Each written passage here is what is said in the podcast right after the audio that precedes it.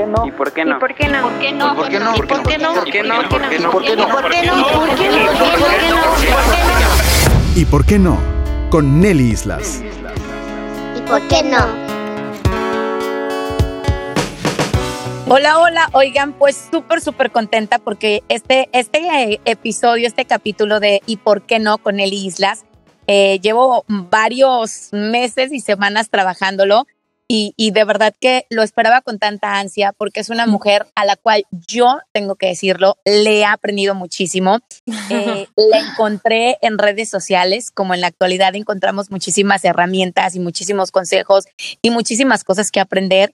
Y les puedo decir que desde el momento uno me enamoré de su trabajo, me enamoré de su talento. La magia que esta mujer tiene en, en, en crear esa conexión con nosotras, las mamás, es espectacular. Y siempre decía, bueno, ¿y por qué no eh, aprendo más de esto? ¿Y por qué no realmente me meto más en el tema? Porque creo que eh, de repente estamos tan sumergidos en el día a día, en la rutina, estamos pasando un momento de pandemia, uh -huh. eh, tenemos momentos de frustraciones y la verdad es que te agradezco, Ana Paula Garza, psicóloga sí. y certificada en sueño infantil. En redes sociales estás como eh, Sleepy Heads. Sleepy Heads MX, sí. Eh, y bienestar familiar. Te, te, ahora sí que tengo que decirlo, te he buscado hasta por debajo de las piedras. he investigado muchísimo de ti, he aprendido muchísimo de ti. Te agradezco muchísimo. Muchas gracias, eh, Nelly esta plática que vamos a tener. Y de verdad, yo creo que en el nombre de muchas mamás que van a escuchar este capítulo y muchas mamás que, que con alguna de las historias se van a sentir identificadas, gracias por todo lo que nos enseñas y nos compartes. Antes Qué linda, empezar, Nelly. Antes de empezar a deshebrar la carnita, como decimos, platícanos de ti. Va, te platico de mí. Muchas gracias por esa introducción. Casi me sacas una lágrima. Qué linda, mil gracias. Pues mira, como tú dijiste, yo soy psicóloga, eh, tengo maestría en terapia, terapia breve y luego me certifiqué como asesora del sueño infantil y en disciplina positiva. Y la verdad es que mi plan inicial no era este caminito. Mi plan inicial era dedicarme a la psicología clínica que siempre me apasionó. En mi carrera fui lo más feliz, fue algo que me interesa y me sigue fascinando, ¿verdad? Pero luego llegó la maternidad eh, a cambiar un poquito los planes. Llegó con mi hijo Adrián, que dormía terrible. Yo la verdad es que tenía, soy muy, soy muy matada, soy muy nerda, me gusta mucho estudiar, entonces me preparé eh, todo lo que pude para la llegada de mi bebé, en temas de lactancia, en temas de apego, cómo quería hacer todo y pues además soy perfeccionista. Entonces quería hacerlo todo perfecto, ¿verdad?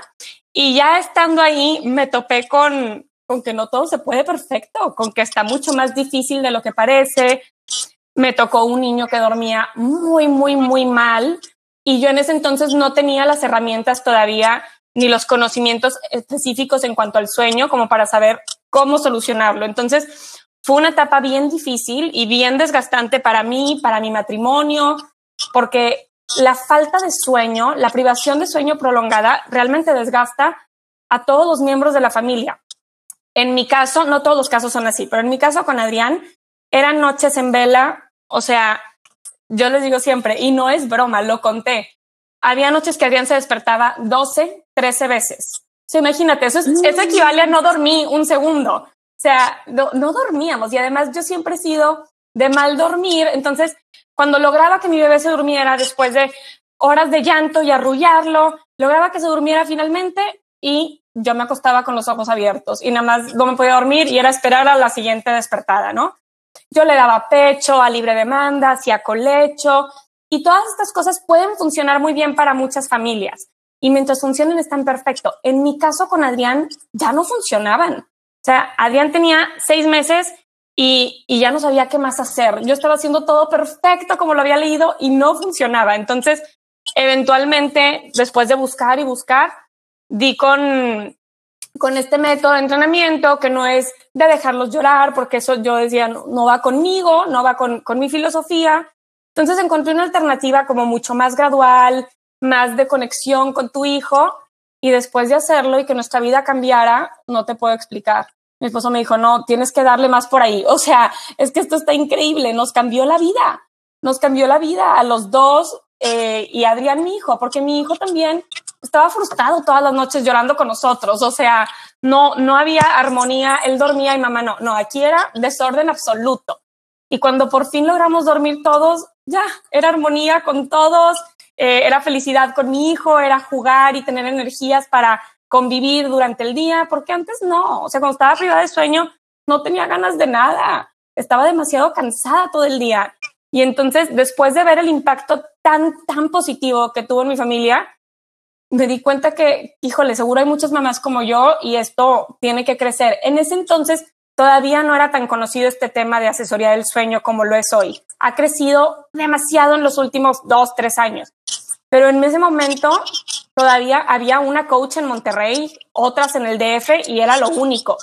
Este, y entonces me certifiqué yo y, y bueno, pues ahí empezó este caminito que la verdad es muy, muy apasionante y en donde puedes transformar la vida de las familias, o sea, ser parte de ese proceso de transformación en el que la familia vuelve a prosperar y ser feliz. Y por eso mi eslogan es bienestar familiar, porque yo realmente creo que va, que afecta a todos en la familia.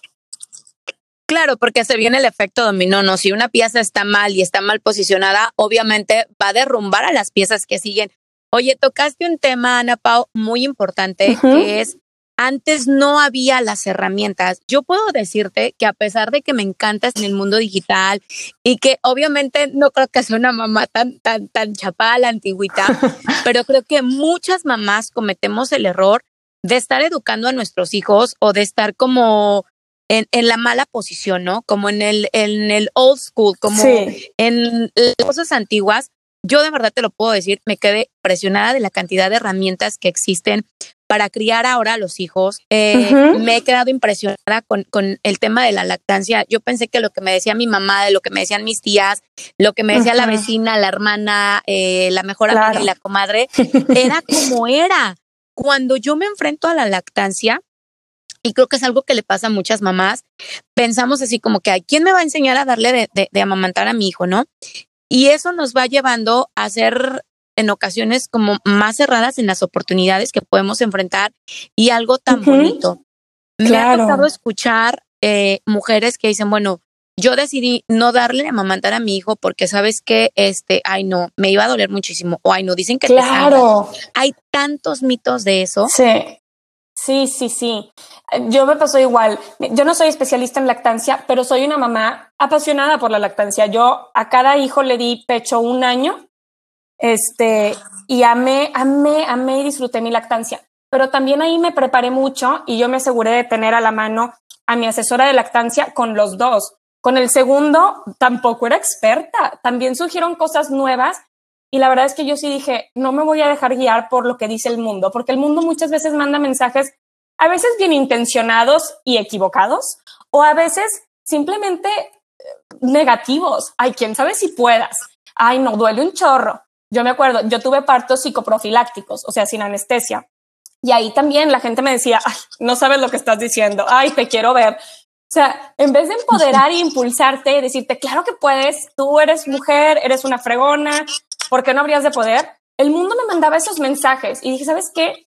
Yo estoy bien segura de lo que quiero y, y yo puedo. Entonces mejor ya no le voy a platicar al mundo, solamente a esa gente que me nutre y que me aporta y voy a enfocarme en mis metas. Y la verdad es que lo pude hacer, pero sí creo que tenemos que nosotros tener la convicción de conseguir lo que queremos y informarnos de las fuentes correctas. Y ahorita también en Instagram hay un mundo de asesoras de lactancia súper preparadas que pueden apoyar en esa área, porque sacar la información de tu abuela, tu vecina, tu tía, híjole, no, no suele dar el resultado correcto, ni en lactancia ni en sueño. Y, tienes toda la razón eh, y, y a mí me pasó lo mismo, o sea, yo dejé de darle a, a mi hija los tres meses y medio.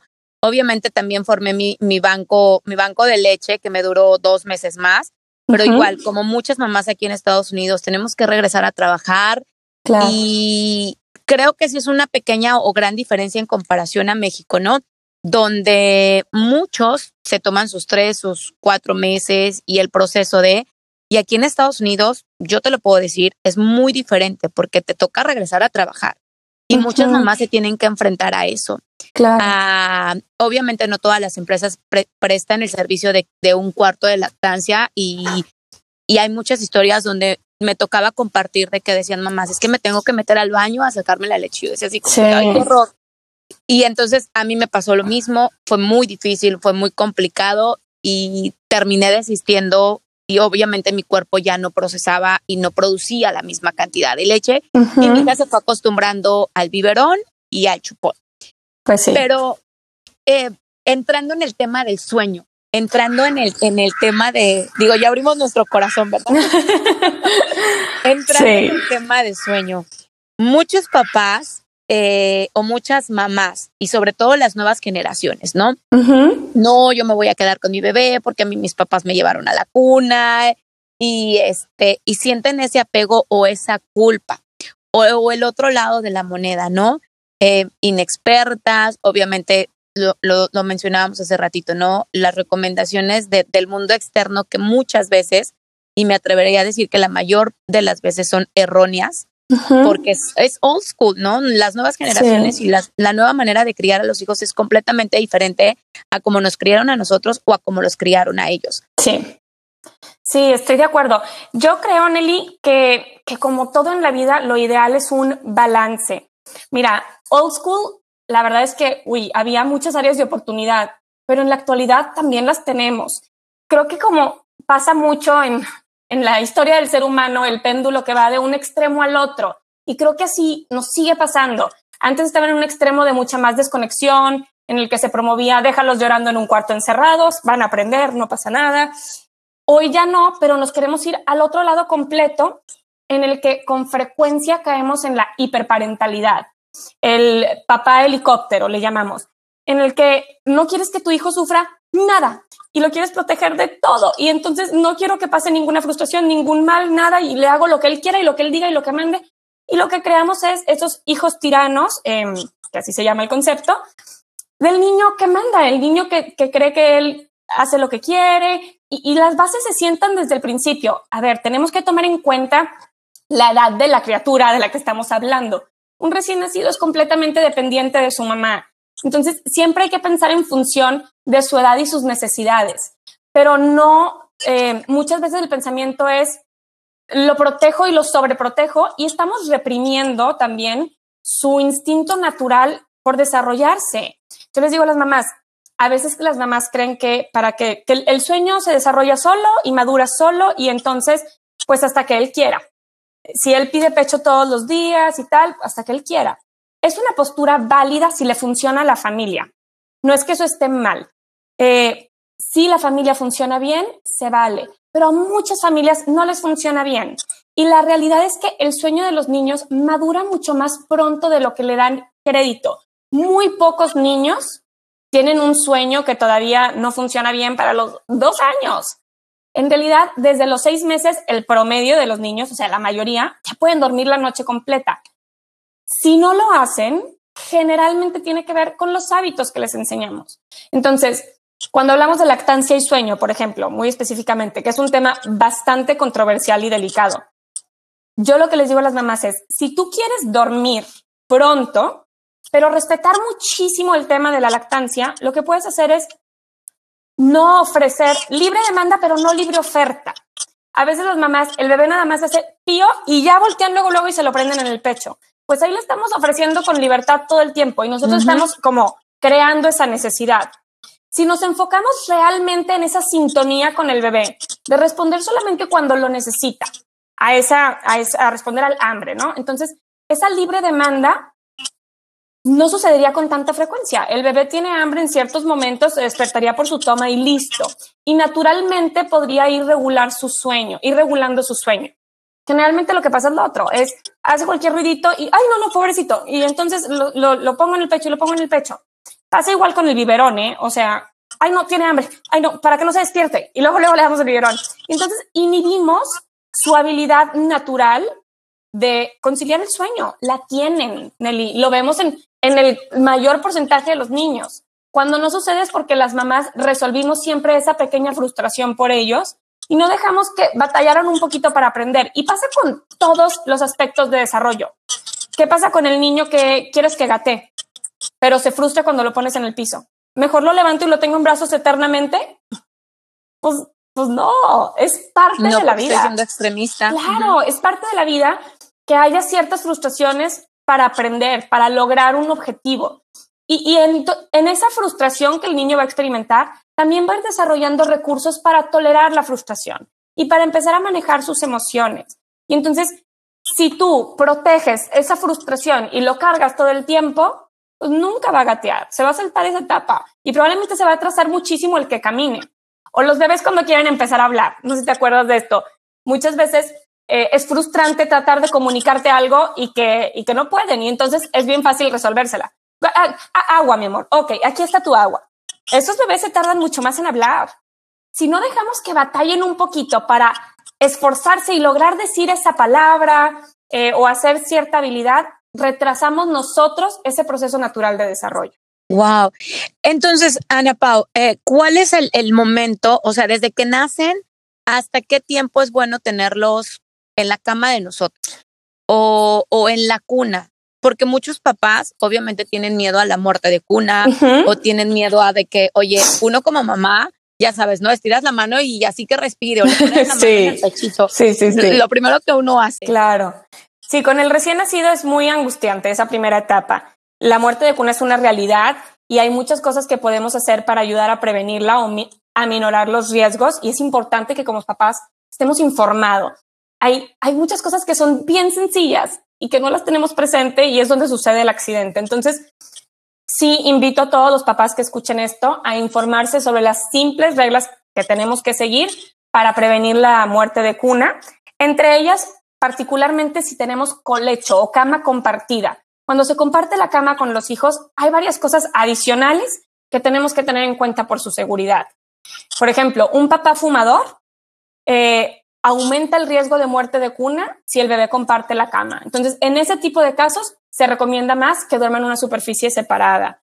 Cositas así muy simples que, que, vale la pena solamente tener la información.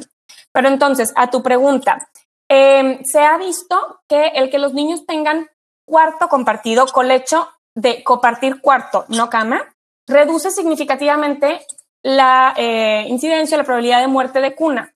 Entonces, esto es algo muy positivo que podemos hacer también por proteger el sueño de nuestros hijos. Además, en los primeros meses, yo considero que el colecho es lo más, eh, es la mejor estrategia de sueño para toda la familia, porque es mucho más fácil para la mamá cansada responder a su hijo que está durmiendo al lado de ella, llevarlo a su pecho, alimentarlo y volverlo a acostar, que levantarse de la cama, ir a otro cuarto, sacarlo, amamantarlo. Híjole, se pierde más tiempo, la mamá se despierta más, interrumpe más el sueño. Entonces, como estrategia de optimización del sueño en un inicio, lo ideal es tener ese cuarto compartido. ¿Por cuánto tiempo? La Asociación Americana de Pediatría recomienda que cuando menos los primeros seis meses o hasta el año. Digo, no que hasta el año sea límite, pero esa es la recomendación de mínimo, intenta tener ese año o seis meses cuando menos para reducir la incidencia de muerte de cuna. A partir de los seis meses baja muchísimo el porcentaje. El riesgo ya es mucho menor. Entonces, bueno, esa es la recomendación general. Ahora, yo siempre les digo a los papás, nada está escrito, en piedra, nada es absoluto, hay que encontrar el balance de lo que le dé más bienestar a tu familia. Hay papás que realmente no les funciona dormir con sus hijos en el cuarto. Y, y se vale decir, bueno, hago esta solución, eh, lo cambio al otro cuarto y tengo el monitor. Hay muchas estrategias que podemos hacer para que funcione lo mejor que se pueda para cada familia. Wow, y sí, tienes muchísima razón. ¿En qué momento entonces yo puedo hacer esa transición? O sea, después del año, yo puedo empezar a adaptarle su cuarto, estimularlo a que esté en su cuarto y a que él se sienta independiente y, no sienta esa necesidad de estar en el cuarto o en la cama con papá y mamá. Sí, mira, también te voy a ser sincera. En, entre más grandes, es un poquito más difícil hacer ese cambio. Están más adaptados y más conscientes de dónde están durmiendo. Muchos papás, a partir de los seis meses, algunos antes, otros después, ya consideran que es una buena etapa para hacer esa transición. Y dado que ha bajado muchísimo ya a partir de los seis meses, la incidencia de muerte de cuna es, o sea, no es así como que súper arriesgado cambiarlo de cuarto. Yo, por ejemplo, personalmente lo hice así con mis hijos. Tuve colecho los primeros seis meses, más o menos, y luego ya hice la transición. Y es un buen momento en cuanto a que están hasta cierto punto adaptados, pero los hábitos no están tan arraigados. La transición suele ser más sencilla para todos, incluso para los niños. Es más fácil esa adaptación con menos frustración y, eh, sí, menos extrañar a los papás. Y hay maneras de hacerlo y yo recomiendo que esto se haga gradualmente en un proceso como transitorio y de acompañamiento, en el que primero pasamos a colecho en el cuarto del bebé, de modo que aquí me siga sintiendo, aquí estoy yo, pero ya estamos en este nuevo espacio y te doy oportunidad de acostumbrarte y adaptarte a este nuevo espacio. Y luego poco a poco te vas alejando y alejando y alejando al cabo de unos días hasta que eventualmente terminas estando fuera del cuarto eh, y ya tu bebé adaptado a dormir en ese nuevo espacio de manera independiente. Y en ese proceso de adaptación, Ana Pau, es, es bueno cuando los hijos eh, generan un apego a una cobija, a un muñequito o, o, algo para sentir esa protección, porque también hemos escuchado muchas historias que dicen, es que mi mamá me dice que le ponga una cobija para que me huela. Es que mi abuelita me dijo que le preste la funda de mi almohada. Sí, sí, sí. Mira, hablábamos al principio de los mitos. Hay cosas que están muy equivocadas, hay cosas que no del todo, pero hay que investigarlas bien. Eso es una buena sugerencia. Yo siempre recomiendo a los papás, desde una perspectiva eh, psicológica, eh, emocional, a los niños les ayuda mucho o pueden desarrollar un apego a un objeto y va a ser una fuente de tranquilidad para ellos en muchos sentidos. Ciertamente, en esta transición de dejar el cuarto de los papás a un cuarto nuevo, eh, es, si ya hay apego con ese objeto, pues es algo que va a ser reconfortante para ellos. Yo lo que les digo a los papás mucho es, en la vida tu hijo va a experimentar múltiples frustraciones, momentos de estrés, porque el ser humano está expuesto a eso. Que llegó un hermanito nuevo o que nos mudamos de casa o nos fuimos de viaje o entramos al kinder. Todo ese tipo de transiciones van a detonar una ansiedad nueva en tu hijo y no está mal. El estrés no es malo. Lo que es malo es que se convierta en algo crónico o que esté manifestándose en exceso. Pero el estrés, el miedo, el enojo son emociones válidas y perfectamente saludables y tu hijo tiene que poder experimentarlas. Ahora, no queremos que se convierta en algo crónico y entonces queremos darle herramientas para lidiar con ese estrés. Y el objeto transicional es una de esas herramientas muy noble y muy simple que se convierte en un objeto especial para él. Y entonces, cuando llegó mi hermanito nuevo y mi mamá no está 100% conmigo porque está amamantando al bebé, pues yo agarro mi peluchito y me, siento un poquito reconfortado.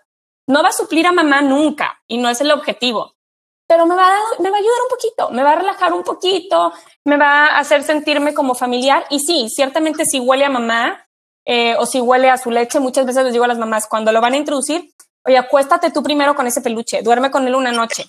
Y entonces sí, va a estar impregnado de mamá y se siente todavía más rico y más familiar. Mm. ¿Y qué pasa cuando los niños no tienen eso? Te lo pregunto porque yo sí quise crearle a mi hija como que la cobijita. No tengo un sobrino que tiene 11 años y ya está su cobijita toda viejita y rasgadita y, rara, pero él sigue jalando su cobija. Entonces, de repente, cuando él venía a la casa y lo veía mi hija, yo le decía, mira, tú también puedes tener tu cobijita. Y ella me decía, no, que yo. siempre se rehusó a, a, sentir como ese apego. ¿Es malo o no? No, no es malo. Eh, es un aspecto, es como un extra, es un extra muy padre que puede traer muchos beneficios, pero no es un requisito indispensable en el desarrollo de los niños. Entonces, yo también les explico a los papás, tranquilos, si de plano el apego no se logró, porque hay niños que rotundamente se resisten y dicen, no me interesa. Ay, tampoco se trata de obligarlos, tienes que tener. No, no, no, para nada. Pero sí hay estrategias que podemos usar para promover el desarrollo de ese vínculo gradualmente y muy tranquilamente, este, dependiendo de la edad del niño. Una de ellas, por ejemplo, es lo de impregnarlo del olor de mamá. Eh, también yo los motivo mucho a eh, haz tú que ese objeto sea especial. No nada más le pongas un peluchito ahí a su lado. Oye, conejito, vamos a jugar con conejito y vamos a comer. Y mira, vamos a darle una cucharada a conejito y vamos a ir con el doctor, pero conejito nos va a acompañar. Tú, si tú le empiezas a dar un rol eh, como importante o especial a ese objeto, es más probable que tu bebé también lo, lo agarre o lo entienda así. Y con niños más grandes, porque no creas que si tu hijo de seis meses no agarró un peluchito, ya, nunca sucedió eso. Puede suceder a los tres años. O sea, tú puedes, y con niños grandes, lo que yo les sugiero a los papás es, deja que él escoja. ya tiene gustos muy claros, ya tiene mucho esa capacidad de escoger, de ver qué le gusta. Entonces, dale tres, cuatro opciones que a ti te parezcan adecuadas y dile, te voy a comprar un peluchito especial para ti, que te va a acompañar en las noches. Y no sé, cuando los niños tienen miedos, por ejemplo, y no tienen un objeto transicional, oye, vamos a comprar un peluchito especial y cuando sientas miedo en la noche, tú lo vas a abrazar fuertísimo y te va a ayudar a sentirte más tranquilo. Y entonces ya el niño escoge algo que le gusta y es más probable que, que le agarre ese cariño o ese afecto. Claro, y que sienta de alguna manera esa seguridad, ¿no? En Exacto. momentos de... ¿Es normal que un niño tenga pesadillas? ¿O, o qué podemos definir, definir como pesadillas? ¿O existen las pesadillas Sí. de los niños? Sí, sí existen, no en un recién nacido. Las pesadillas realmente empiezan eh, alrededor del año y medio. No, yo creo que, a ver, todos los niños van a tener alguna pesadilla alguna vez. Hay niños que tienen pesadillas muy recurrentes o episodios así muy, muy recurrentes y generalmente tiene que ver eh, con sobrecansancio. Entonces, hay cositas que podemos hacer para ayudar a que ocurran con menor frecuencia. Otro aspecto es también qué están viendo en la tele o a qué están expuestos, porque si de pronto tu niño no tenía ningún miedo y está perfecto, pero ve en la tele eh, casa de los tíos un- una imagen muy impactante o algo muy de miedo, pues eso lo va a impactar muchísimo y puede que eso detone pesadillas todas las noches. Entonces, es bien importante que cuidemos a qué están expuestos nuestros hijos para tratar de evitar que se presenten este tipo de situaciones. Y otra cosa es discernir pesadillas de terrores nocturnos. Terrores nocturnos, no sé si tú has escuchado de esto. ¿Sabes de qué estoy hablando o no? Mm, me suena, pero no creo que con claridad. No, la verdad es que la mayoría de los papás no. Yo lo aprendí ya en esta profesión. Antes tampoco estaba familiarizada con los terrores nocturnos. Eh, es una parasomnia de la, inf- sí, más propia de la infancia, en la que son episodios como en el que los niños parecen estar despiertos, pero no lo están en realidad. Es más como un sonambulismo y actúan a veces medio violentamente, puede que griten, eh, que hagan movimientos así como, como violentos, puede que no reconozcan a los papás. Los papás piensan que están sufriendo, que están teniendo una pesadilla y ni una ni la otra. No, no hay ensoñación propiamente en esa etapa del sueño, ocurren en diferentes etapas del sueño y ocurren en diferentes etapas de la noche. Las pesadillas se presentan más en la segunda parte de la noche, ya en la madrugada, y los terrores nocturnos en la primera parte, o sea, cerca de la hora de que lo acostaste, a la hora o a las dos horas de que se acostó a dormir, es cuando se presenta un terror nocturno. Y igual que con un sonámbulo, pues no hay, no hay más que hacer que acompañar y contener y evitar que se haga daño. Pero no debemos intentar despertarlos ni hacer mucho más. Y igual que como te decía de las pesadillas, lo más importante para reducir la incidencia de terrores nocturnos es tener a un niño bien descansado. Generalmente se presentan más en niños que no duermen bien en la noche y que no duermen bien sus siestas y eso detona mucho eh, este tipo de problemas. Wow, impresionante. Y sabes también, o o sea, me, me llamó mucho la atención porque lo he estado leyendo y sobre todo porque veo que muchos papás tienen eh, esa pregunta, ¿no? Oye, mi hijo de repente se levanta llorando, gritando, o de repente, este, me hace preguntas dormido y le contesto y es como si estuviéramos teniendo una plática y, y yo lo he estado leyendo y hasta digo, ay, no, ¿para qué lo leí?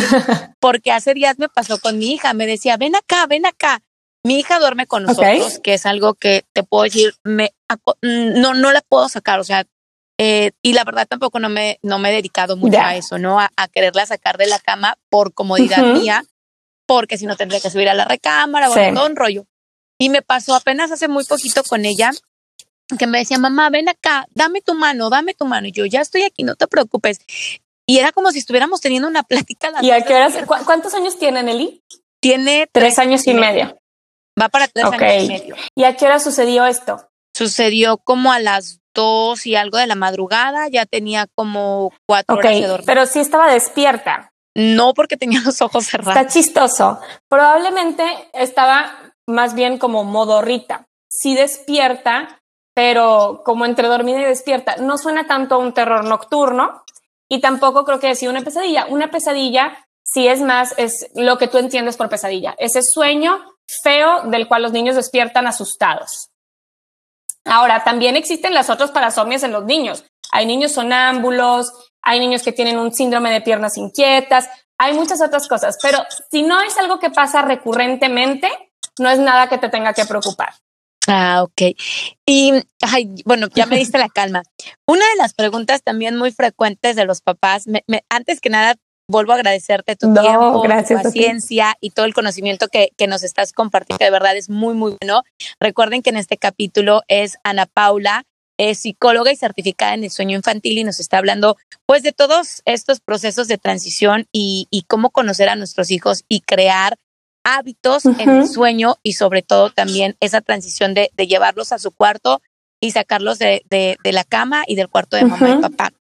Otra de las preguntas que yo veo que es muy recurrente es ¿cuánta nap tienen que dormir nuestros hijos? ¿Las nap tienen que ser todos los días o podemos, como decimos, no fallarle los fines de semana, eh, portarnos mal los Hay que portarnos muy, muy, muy bien siempre. Las siestas son indispensables y eso es otro de los mitos de abuelas muy, muy dañinos. Me dicen muy seguido, no hombre, me dijo mi abuela o me dijo mi tía que no duermen el día y así voy a conseguir que duermen de noche. Falso, falsísimo. Si un niño no duerme bien de día, lo que sucede es que se está sobrecansando y en ese sobrecansancio produce cortisol y adrenalina, hormonas asociadas al estrés, y estamos metiendo, sometiendo a su cuerpo a diferentes, varios picos de estrés durante el día, que no debería estar teniendo. Y ese estrés va a seguir circulando por su sangre en la noche y va a alterar sus patrones de sueño nocturnos también. Entonces, realmente la siesta es algo que no es negociable. Hay cosas en la maternidad que pueden ser negociables, hay cosas que pueden ser eh, de acuerdo a los gustos de la gente, pero la siesta, yo diría, para nada. La siesta realmente tiene que suceder. Y aquí te entiendo porque, a ver, yo también soy mamá, yo también tuve a mi primer bebé y dije, ¿qué es esto? No, pues yo quiero así, en estos horarios. Creo que todas las mamás o papás pasamos por un duelo, un duelo inicial en el que nos despedimos de nuestra vida como era antes y aceptamos nuestra nueva vida como papás. Eso no quiere decir que dejamos de existir como personas, porque yo también defiendo, defiendo mucho este punto de siempre vas a existir tú como mujer con tus necesidades y hay que cuidarte y hay que eh, valorarlas y darle su lugar. Sin embargo, no vas a volver a ser la misma mujer nunca. Tu tiempo ya no es 100% tuyo y va a haber sacrificios que hacer, ¿no? Entonces, esa parte en la que entendemos que nuestro hijo no se va a adaptar a nuestros horarios y nos toca a nosotros adaptarnos a los de ellos, es una etapa difícil y genera mucha resistencia en todos nosotros, todos los nuevos papás. Pero, ¿sabes qué me pasa mucho? Que cuando yo hago estos cambios con los papás, cuando les estructuramos el horario realmente de acuerdo a las necesidades de sus hijos y empiezan a respetar esto, los papás que le tenían miedo a estos cambios porque creían que iba a ser demasiada rigidez en la vida, de pronto se dan cuenta que la vida es más amena y más flexible. Porque además de que tienen a un niño mucho menos irritable, porque cuando un niño está cansado, está irritable, es menos cooperador, se porta más mal, entre comillas, este, como coloquialmente lo llamaríamos, pero en realidad es que está sobrecansado. Entonces, pues sí, actúa de esa manera, ¿no? Cuando tienes el niño bien descansado, esos episodios se presentan menos. Y además, tu horario es más flexible, porque ya sabes que de 10 a 11 va a estar en su siesta. Entonces aquí es mi hora de trabajo y tú te puedes venir a sentar a hacer el podcast porque todo está funcionando perfecto. O de 2 a 3 es su hora de la siesta y entonces es justo cuando yo puedo ponerme a organizar la casa o a lo que sea o a sentarme a ver la tele. O sea, ese es tu ratito y debe ser sagrado, tanto para los niños como para los papás en lo que decidamos dedicarlo, ¿no? Pero sí, las siestas son indispensables para el desarrollo de los niños. ¿Hasta qué edad debe de, hacer un niño una siesta? ¿Cuál es la edad donde dices, bueno, ya hasta este punto ya no puede o ya no debería? Siempre, y te va a pasar eh, seguramente, incluso niños de 5 o 6 años, puede que un día necesiten una siesta, como nos pasa a nosotros. Hay veces que por ciertos motivos estás sobrecansado y necesitas darte un día de esa siestecita, y eso va a seguir pasando con los niños ocasionalmente. El promedio es que en, la, en el año que transcurre entre los 3 y 4 años, la mayoría dejan la siesta. Algunos la mantienen hasta los 5 años, pero ya no son la mayoría. Eh, pero yo te diría que como alrededor de los cuatro años es cuando los niños dejan la siesta de manera natural, porque muchas veces los papás somos los que la quitamos. Y los niños ya pueden medio que aguantar suficiente, pero los estamos exponiendo a más cansancio del que su cuerpo realmente está preparado para, para procesar y no suele ser lo más benéfico. Y obviamente me imagino que cuando viene una siesta, el niño está más disponible, y el niño está más cooperador para ciertas actividades y tiene menos frustraciones, ¿verdad? Durante... Sin lugar a dudas. a mí me pasa con, con, con, las familias con las que trabajo, no siempre, pero seguido, que me dicen, Ana Pau, me cambiaron de hijo. O sea, yo pensé que mi hijo era un niño súper irritable y súper malhumorado y que así era su personalidad o su temperamento. Y no, resulta que es súper ameno, nada más estaba excesivamente cansado. Y, y sí pasa, no siempre es así de extremo eh, y no siempre es así de notorio en, general como cambio de personalidad, pero con frecuencia sí, porque realmente, eh, y piénsalo, es que igual que nosotros, yo cuando no duermo bien, soy un ogro, o sea, ni yo me aguanto. Con una noche, imagínate, los niños cuando los privamos de sueño constantemente, de manera crónica, pues claro, están súper irritables. Y ellos además no entienden ni por qué, no se entienden a sí mismos, tienen mucho menos conciencia o claridad de sus experiencias emocionales. Entonces, claro, es un reto enorme para ellos. Y acá el papá espera que se porten divino y que responda a las órdenes que les damos. No, pues no, no funciona así. Es una, una expectativa eh, muy poco realista y hasta un poco injusta con ellos. Claro. Ay, Ana Paula, la verdad es que a mí me encantaría seguir platicando contigo porque de verdad yo veo que hay muchísimas preguntas, hay muchísimas dudas, de repente hay demasiada culpabilidad por parte de los papás o por parte de las mamás que se tienen que que se tienen que ir a trabajar y que tienen que dejar al niño en la en la guardería o en el kinder, en el daycare o llevarlo con la vecinita que lo cuide. Y, y, obviamente eso también lo trae y lo lleva a uno a, a sentir esa presión y, ese estrés, ¿no? Y más ahorita con esta pandemia que, estamos viviendo y que ha sido una situación que nos ha afectado al mundo entero, ha venido a transformar, evolucionar nuestros tiempos, nuestras prioridades, lo que buscamos, lo que queremos. Me encantaría cerrar con esta última pregunta. ¿Los hermanitos deben compartir recámara sin importar que sea niño o niña o, o a qué edad es cuando tú tienes que decir, ya no puede compartir recámara. Ahí ya es más un tema, eh, digo, están los dos temas, el tema del sueño como tal y el tema psicoemocional de el que los hermanos de diferente sexo o diferente género compartan habitación. Em, en cuanto a sueño, la verdad es que no hay un debería. Pueden dormir perfectamente separados como pueden dormir perfectamente juntos. Yo lo que les recomiendo a los papás es júntalos cuando ya duermen. A ver, si tenemos la posibilidad, ¿verdad? Hay veces que, oye, tengo un cuarto y no hay más que que duerman juntos. Pues bueno, no hay de otra. Cuando hay la posibilidad de que tengan cuartos separados, yo les diría, si los dos duermen bien, júntalos. Qué padre. Es, una, es una oportunidad de conexión y de aventuras y de cosas muy bonitas que pueden compartir los hermanos. A mí me parece muy positivo, pero para nada indispensable.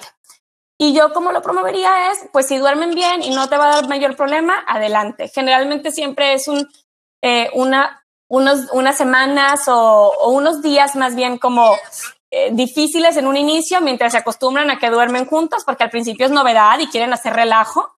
Pero si ponemos reglas y límites muy claros, se adaptan muy bien y funcionan perfecto, durmiendo juntos. Eh, si no duermen bien uno u otro, yo les recomendaría primero trabaja con el sueño de ese hijo que no duerme bien antes de juntarlos. Y listo. O sea, a través de un coaching del sueño o estrategias de este tipo para lograr que duerman ya de manera adecuada.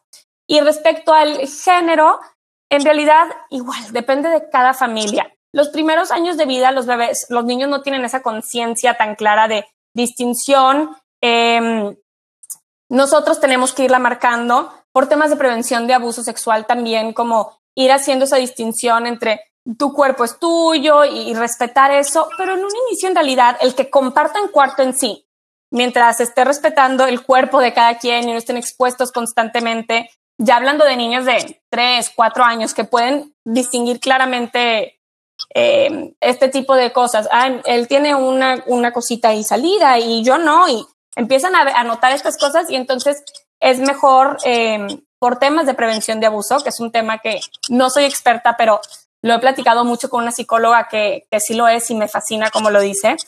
Sí hay que poner esos límites. Fuera de ese aspecto, los primeros años de vida, los niños pueden convivir con sus hermanos en el mismo cuarto sin problema.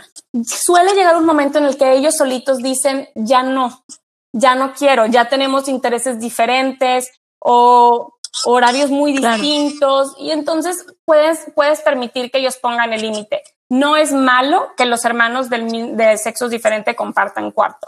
Creo que depende mucho de la familia y su cultura personal y sus ideas cuándo es el momento correcto para hacer esa separación para hacer esa transición. Wow, muy, muy cierto lo que dices. Ay, Ana Pau, te digo, me encantaría seguir platicando contigo, pero bueno, sé, sé que, que todavía hay, hay mucho tema y hay muchas cosas. Después nos conectaremos porque una cosa nos va llevando a otra eh, tus redes sociales para que la gente te siga, para que la gente te consulte. Eh, veo también que eres súper activa en Tengo mi canal. Que, que, agarras preguntas, tienes tu canal. En Instagram. sí, Instagram es mi red social más activa definitivamente. Ahí me encuentran como sleepyheads.mx. Está Facebook también, que es sleepyheads.mexico. Y en YouTube eh, me encuentran como Sleepyheads by Ana Pau Garza Lagüera. Y ahí obviamente vamos a poder obtener muchísima información que de verdad yo creo que nos sirve de mucho a muchos papás, a los papás modernos, a los papás que, que les toca batallar con, con esas partes de frustración de sueño, con esas partes de que, que bueno, tenemos tantas teorías y tanta, tantos métodos mal implementados que como lo decías al principio, ¿no?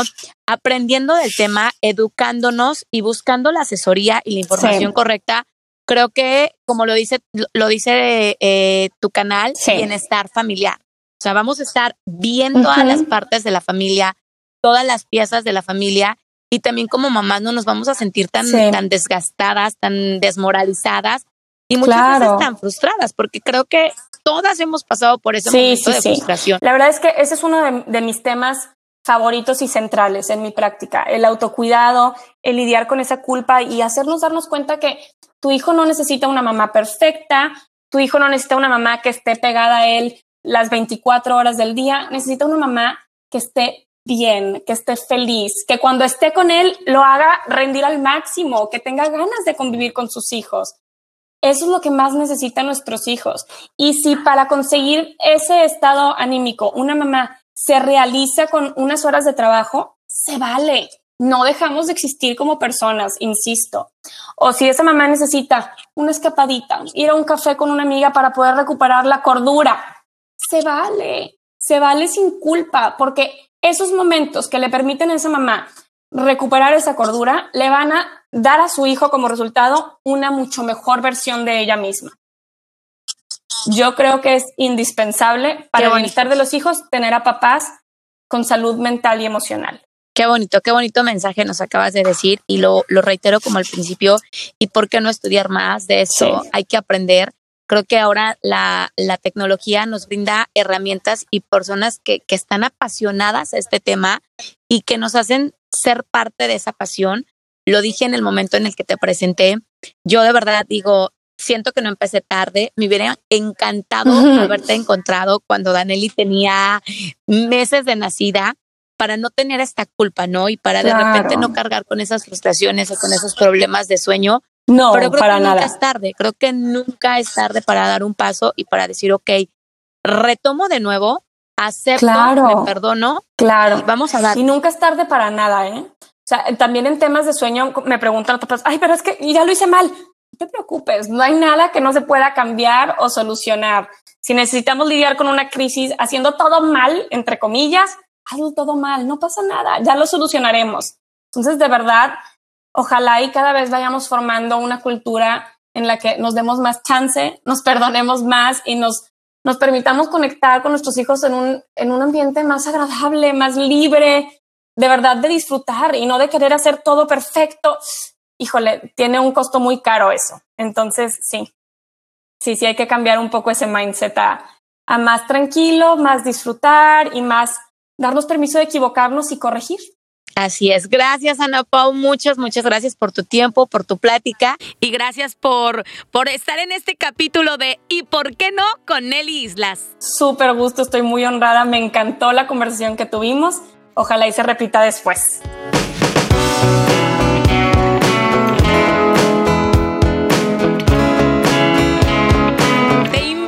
Que compartas este podcast y en particular también este capítulo. Ya lo sabes, y por qué no, conmigo tu amiga Nelly Islas. ¡Mua! ¿Por qué no? ¿Por qué no? ¿Por qué no? ¿Por qué no? ¿Por qué no? ¿Y por qué no? ¿Por qué no? ¿Y por qué ¿Y no? por qué no? ¿Y por qué no? ¿Y por qué no? ¿Y por qué no? ¿Y por qué no? ¿Por qué no? Esto fue ¿Y por qué no? con Nelly Islas. ¿Por qué no?